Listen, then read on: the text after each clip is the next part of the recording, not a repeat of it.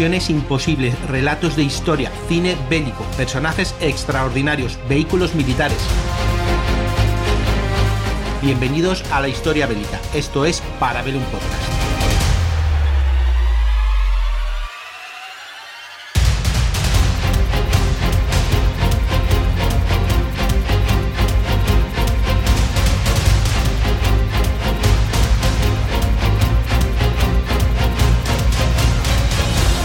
Hola y bienvenidos a un nuevo Parabellum. Hoy vamos a hablaros de un vehículo, pero un vehículo especial, el helicóptero UH-1 Iroquois, o también conocido como Way, que fue, como nos gusta en Casus Belli, un, el icono de la, de la, guerra de Vietnam. Digo que lo que nos gusta en Casus Belli es la guerra de Vietnam, sobre todo por su música. Y este helicóptero pues, se hizo famoso, como ya sabéis, transportando a las tropas hacia y desde el campo de batalla. Eh, cuando lo traían desde podían ser evidentemente heridos. Y bueno, eh, como, como, icono de la guerra de Vietnam, eh, fue un, ángel de la misericordia, eh, así considerado por muchas de las tropas estadounidenses que lucharon allí. como digo, el Bell UH-1 Iroquois, que las tropas lo conocían como el Way, y es, pues por todas las películas y todo esto que podéis imaginar, el helicóptero más reconocido del mundo. Eh, han pasado ya más de 60 años eh, de su nacimiento y el Way sigue siendo, eh, bueno, pues la única aeronave que ha sido utilizada por todas las ramas del ejército estadounidense. Recuerdo que el ejército estadounidense pues, incluye el ejército de tierra, los marines, la fuerza aérea, la armada, los guardacostas, etcétera, etcétera.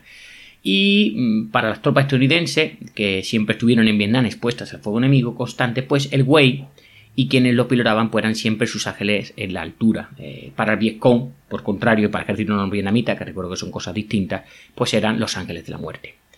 Para los que volaron en, como digo antes, o lo hicieron desde, los Ways estaban eh, pues incrustadas en sus pensamientos. A los ojos de un soldado, a ver, un chavalín de 19 años en Vietnam, el OEI representaba nada menos que una intervención divina. Fijaros que decía Freddy Clark que luchó en la legendaria unidad de marines, el famoso primer batallón del noveno regimiento, los Walking Dead. Decía así: El güey era nuestro mejor amigo. Era un gran cacharro, pero te llevaba aquí y allá. Es imposible que hubiéramos luchado en esa guerra sin él. Y es que, bueno, eh, tenemos que tener en cuenta que enfrentados a un enemigo escurridizo que utilizaba una compleja red de túneles subterráneos, eh, donde, pues, en fin, los Viscón, como he dicho antes, o el ejército norvietnamita, desaparecía de la selva, pues las tropas estadounidenses en Vietnam se dieron cuenta rápidamente de que tendrían que desarrollar unas nuevas tácticas para ganar el terreno, literal y figuradamente, en fin. Ganar el terreno elevado era exactamente para lo que el güey había nacido. Eh, bueno, y si nos retrotraemos, nada, cinco minutos, pues vamos a hablar un poquillo del helicóptero que se utiliza inicialmente en la guerra de Corea para rescatar a los pilotos derribados así como para proporcionar reconocimiento y, bueno, según la mítica serie más, para evacuación médica. El concepto de aviones o de aparatos de ala rotatoria utilizados para salto aéreo, pues aún no había concebido en la, guerra de Corea, ¿de acuerdo? Poco después de la guerra de Corea, eso sí, el ejército se dio cuenta de que necesitaba un aparato polivalente cuya eh, función principal por ahora iba a ser la de evacuar a los heridos del campo de batalla. El ejército encargó a la Fuerza Aérea el desarrollo de este nuevo concepto, es decir, lo que vosotros hagáis para vosotros nos viene bien a nosotros. El 23 de febrero del 55, eh, la compañía de helicópteros Bell ganó el contrato para construir el HU-1 de la serie 204 apodado Way. De ahí viene Way, no de. Pero ahora me diréis, oye, ¿no has dicho antes que era UH? Sí, es que se ve que el Departamento de Defensa luego invirtió las letras y dijo UH, pero antes era HU. De ahí el concepto Way ya tiene sentido, ¿verdad?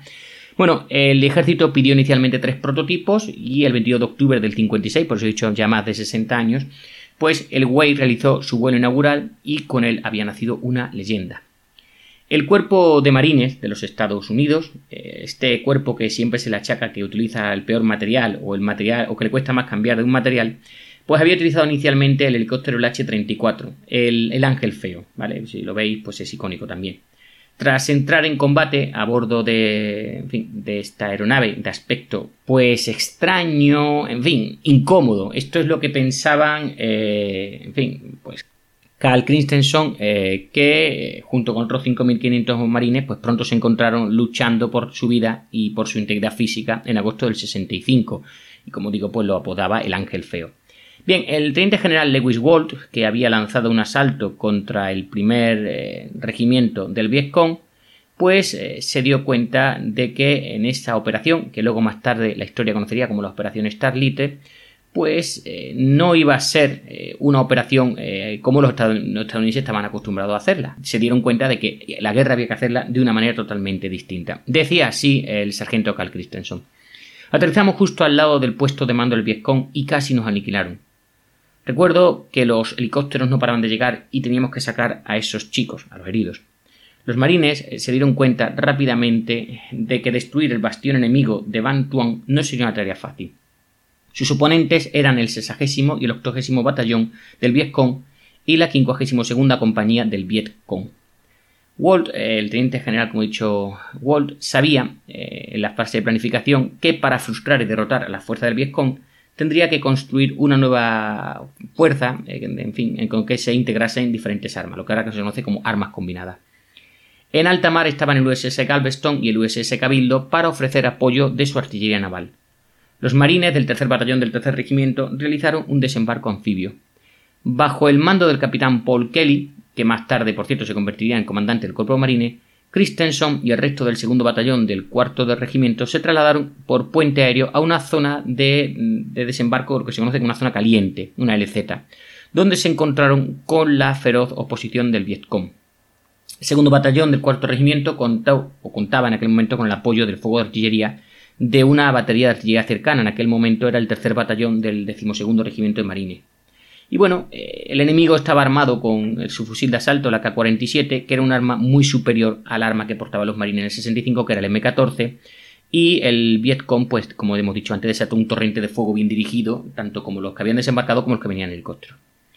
El primer regimiento eh, del Vietcong estaba en aquel momento superado en número por los marines, casi en 3 a 1. Sin embargo, como hemos dicho, el AK-47 servía para igualar a esta fuerza de los marines, que era muy superior. Los marines de la compañía india del tercer batallón del tercer regimiento se enteraron de esto, del potencia de fuego de la K-47, cuando eh, fueron inmovilizados por el Viescong en la colina 30, mientras esperaban refuerzos que en su caso nunca llegaron. La potencia de fuego de la K-47 también consiguió neutralizar atentos cinco vehículos de desembarco que venían de la costa y tres carros del modelo lanzallamas. Como resultado, lo que comenzó como una misión de asalto del tercero batallón del tercer regimiento, pronto se convirtió en una misión de rescate de estos hombres. En el proceso, el tercer batallón del tercer regimiento perdió a su comandante de compañía, el capitán Bruce Webb. Para cuando los marines, en este caso del tercer batallón del séptimo regimiento, llegaron a una posición para lanzar una contraofensiva, pues encontraron que el enemigo había desaparecido. Y como he dicho antes, pues esta operación fue denominada posteriormente Operación Starlight y fue una victoria, pero lo que nosotros conoceríamos como victoria pírrica o agridulce. Dos marines, el cabo Robert O'Malley y el cabo eh, primero John Paul, recibieron eh, la medalla de honor, fijaros, por su participación en la batalla, lo cual da, igual, da idea de la, de la violencia desatada. Algo más de 600 vietnamitas murieron, se calcula, porque los cálculos de Vietnam ya sabéis cómo son, mientras que 45 marines murieron en acción. La batalla eh, enseñó a los marines varias lecciones de valor incalculable sobre lo que se iban a encontrar en Vietnam. Por eso decía antes que ellos venían con su modelo clásico de batalla y el teniente general pues iba a encontrar con una nueva forma de hacer la guerra. Bueno, una cosa que no he comentado y que lo primero que descubrieron los marines es que la hidratación era primordial en aquel terreno con tanto calor. Además, se necesitaba un fusil de asalto de disparo más rápido, y no era el M16, no os equivoquéis, así como nuevos vehículos eh, convencionales como vehículos de transporte personal, el M117, carros de combates y otro tipo de vehículos de oruga, que eh, porque los que había hasta el momento se estaban quedando inutilizados o se quedaban atascados en la espesa selva. Así que los marines necesitaban un nuevo aparato que además fuese superior al que ya tenían, es decir, superior al H-34. ¿Cuál era el problema del H-34? Bueno, ya he dicho antes que los marines siempre tardan en incorporar las novedades eh, militares en cualquier aspecto. Es decir, ellos eh, siempre cogen el arma y lo mantienen más tiempo, los carros, los vehículos, etcétera, etcétera. Bueno, pues eh, los marines habían tardado en incorporar Way. Algunos dicen que normalmente los marines lo hacen porque tienen rivalidad con otros servicios, otros porque no pensaban aceptar algo que los, que los ejércitos hubiera dicho que era bueno, un poco por purito profesional, en fin. Y bueno, pues los marines y la marina porque la Armada también tardó en adquirir el UH-1 en número suficiente, pues el helicóptero, como digo, tardó en llegar a los marines. Sea cual sea la razón, vamos a terminar la incapacidad de hacer llegar el UH-1 a los marines en cantidades masivas, se volvería a repetir en otra batalla siete meses después en el denominado Valle de Ashau.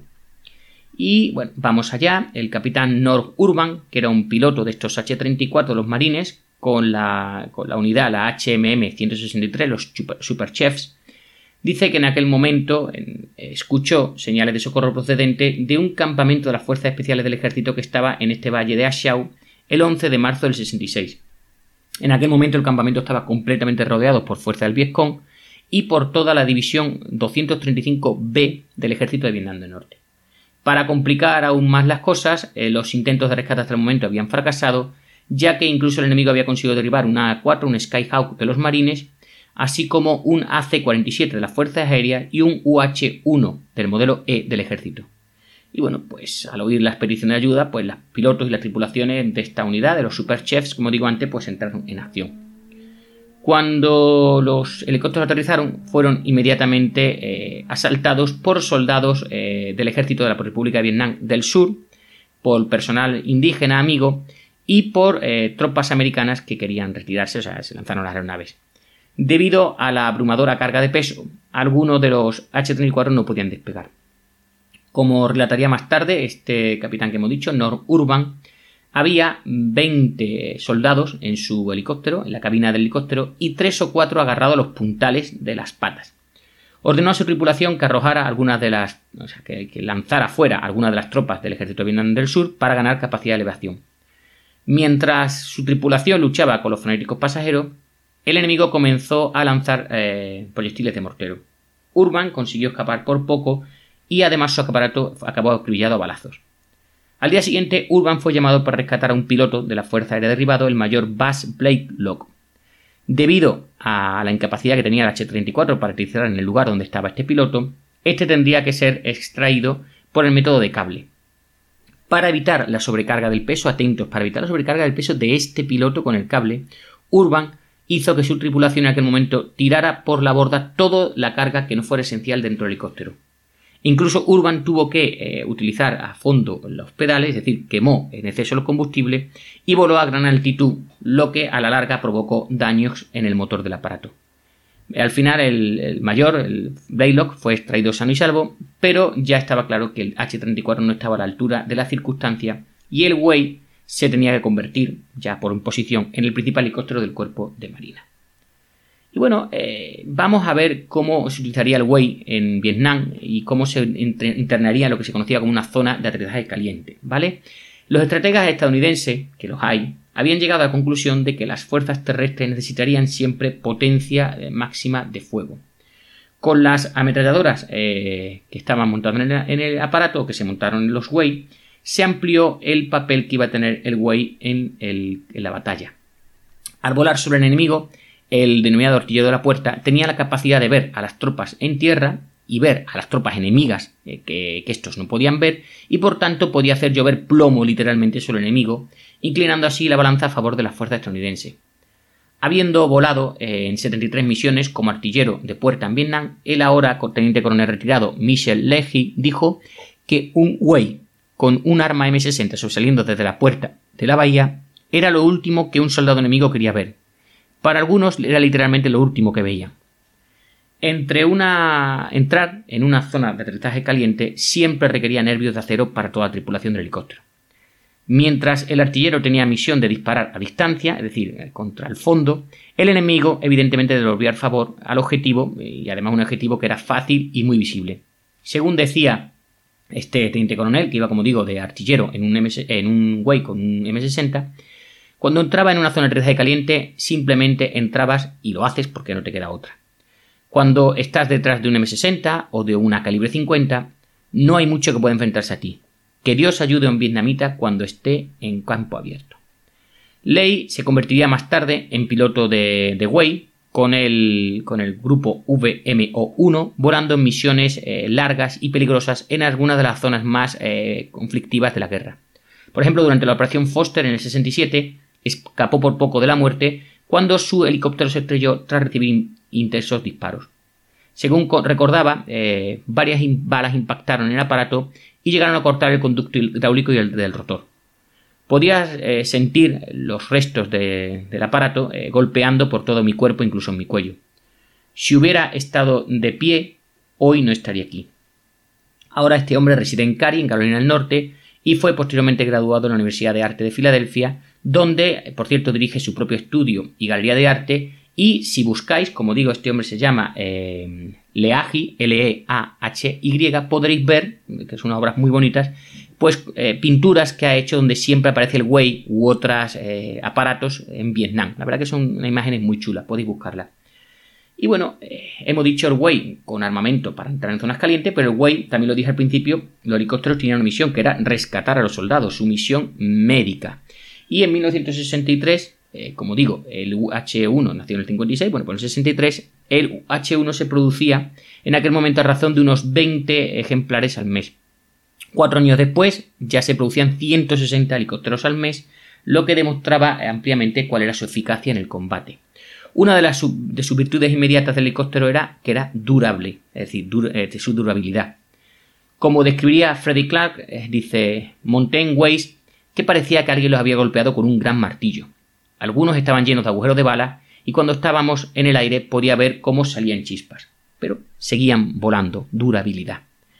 Mientras eh, servía en el ejército como parte de una unidad de infantería mecanizada, el, soldado Nathaniel Walker resultó herido cuando su vehículo blindado de transporte de personal chocó con una mina durante una emboscada del Vietcong. Posteriormente fue evacuado en un Way. Según recuerda, dice, cuando oía llegar los autores del Way, sabía que estaba todo bien. Verlo era un suspiro de alivio. El infierno había terminado, te ibas a casa. Walker, que cuando en esta información que encontré ya era sargento de primera clase en la Guardia Nacional del Ejército en Alabama, llevaba ya o lleva ya más de 30 años de servicio y llegó a recibir por esta herida el corazón púrpura y posteriormente por otras acciones la estrella de bronce. Al final de la guerra sería uno de los muchos miles de heridos estadounidenses que fueron extraídos en helicóptero. Y por si no lo sabéis, en las guerras anteriores muchos heridos de combate morían eh, por no poder recibir a tiempo la atención médica que les debía salvar la vida. El Wei, como ambulancia, redujo drásticamente las muertes en combate durante Vietnam. Según dijo el capitán retirado Alan Burbur, no hay duda de que el Wei cambió el rumbo de la guerra. Y, bueno, según este antiguo piloto de Wei, el, revolucionario aparato proporcionaba apoyo aéreo inmediato, como hemos visto, con sus ametralladoras y sus cohetes, a tanto a las tropas de tierra, y también, como hemos visto, pues traía tropas, eh, traía tropas de refuerzo mucho más rápido que si tenía que ser eh, por tierra. Y terminaba diciendo, como resultado, se agilizó la inserción de tropas. La extracción de tropas se agilizó. Y luego se hacía la evacuación médica. Podía sacar a las tropas de las malas situaciones realmente rápido. Bueno, a los cuatro meses de estar en, en Vietnam, Barbour entró en una zona de aterrizaje caliente para realizar una evacuación médica de emergencia. Y según recuerda decía, tuvimos que entrar todos porque la situación se había vuelto muy crítica. Una compañía de marines estaba rodeada y atrapada en un feroz tiroteo. Y bueno, eh, según dice Barbour, eh, sus compañeros adentraron lo que los supervivientes ya llamaban en aquel momento el Valle de la Muerte. Barbour recuerda haber visto a los marines bajo un intenso fuego cargar la colina mientras llevaban a sus hermanos heridos para ser evacuados. Manteniendo siempre la disciplina, Barbour nunca se inmutó mientras las balas atravesaban literalmente su helicóptero. No fue hasta que los marines habían cargado a sus hombres que Barbour despegó. Momentos después del despegue, el rotor de cola de Barbour recibió un disparo y evidentemente la muerte de este helicóptero parecía inevitable. Por suerte, según recuerda este piloto, como tenía suficiente velocidad pude evitar que girara y lo mantuve en el aire durante las siguientes 7 millas hasta que llegué al hospital y puse a nuestros chicos a salvo. Y bueno, los heroicos esfuerzos y la habilidad de Barbour ese día quedaron plasmados en otro de los cuadros que hemos dicho antes del Leahy, llamado Emergency Medevac. También lo podéis buscar. Y bueno, eh, vamos a ir terminando. En la guerra moderna los, pilotos de aviones de ala fija están, como sabéis, algo alejados del combate directo en tierra. Ellos disparan, lanzan sus bombas, misiles, disparan con sus A-10, ¿verdad? Pero tan lejos. En Vietnam, sin embargo, un piloto helicóptero veía realmente, a veces cara a cara, quién le estaba disparando. Como observaba Christensen con admiración, hacía falta una cierta raza de individuos para hacer lo que hacían esos pilotos. El sargento mayor Lester Risor, que sirvió en varias ocasiones en Vietnam como parte del primero de caballería aérea, describe cómo el Wei inculcó un profundo sentimiento de miedo y aversión al enemigo.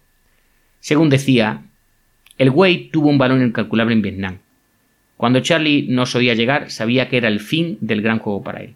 Todo lo que podía hacer era disparar y escabullirse, porque sabía que veníamos a dar el golpe de gracia y a limpiar el reloj. Con el tiempo, las fuerzas enemigas aprendieron medios eficaces para derribar el helicóptero. Durante el momento álgido de la guerra, el enemigo pagaba recompensas metálicas a las tropas del ejército de Vietnam del Norte, así como de los Vietcong, para que los derribara y ofrecía recompensas aún mayores por capturar un piloto vivo eh, que los pilotara.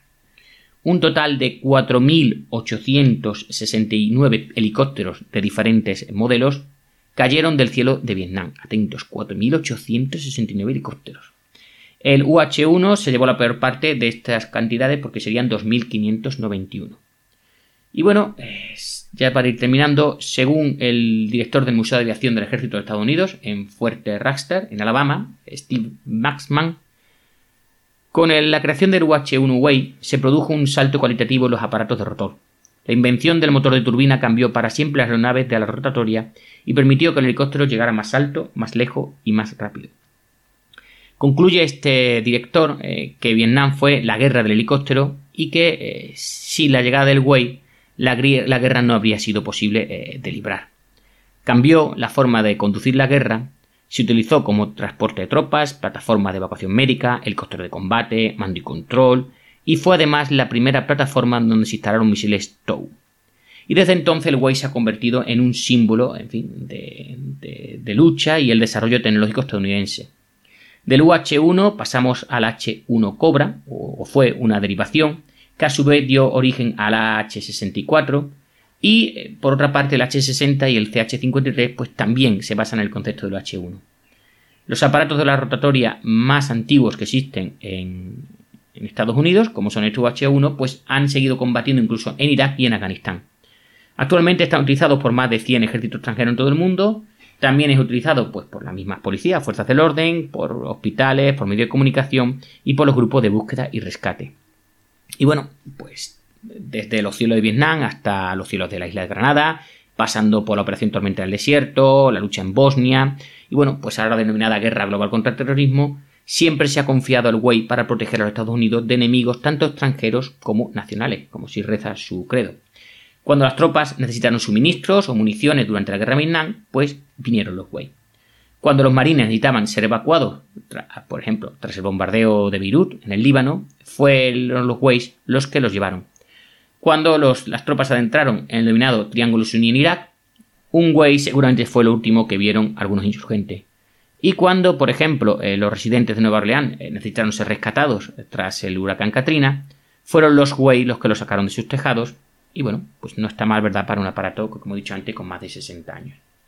Y hasta aquí este pequeño podcast de Parabellum para conocer el Way y su uso doctrinal en Vietnam.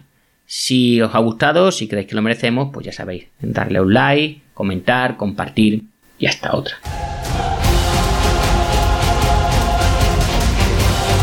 Aquí Parabellum Podcast, un programa semanal de la factoría Casus Belli, producido y editado por Podfactory Puedes escucharnos en las principales plataformas de podcast y puedes seguirnos en Instagram y en Twitter o ponerte en contacto con nosotros en parabellum.podfactory.es. Suscríbete para no perderte ni un episodio. Tema musical The Witch Hunters de Gregoire Lourdes bajo licencia Creative Commons. Te espero el lunes que viene en un nuevo Parabellum.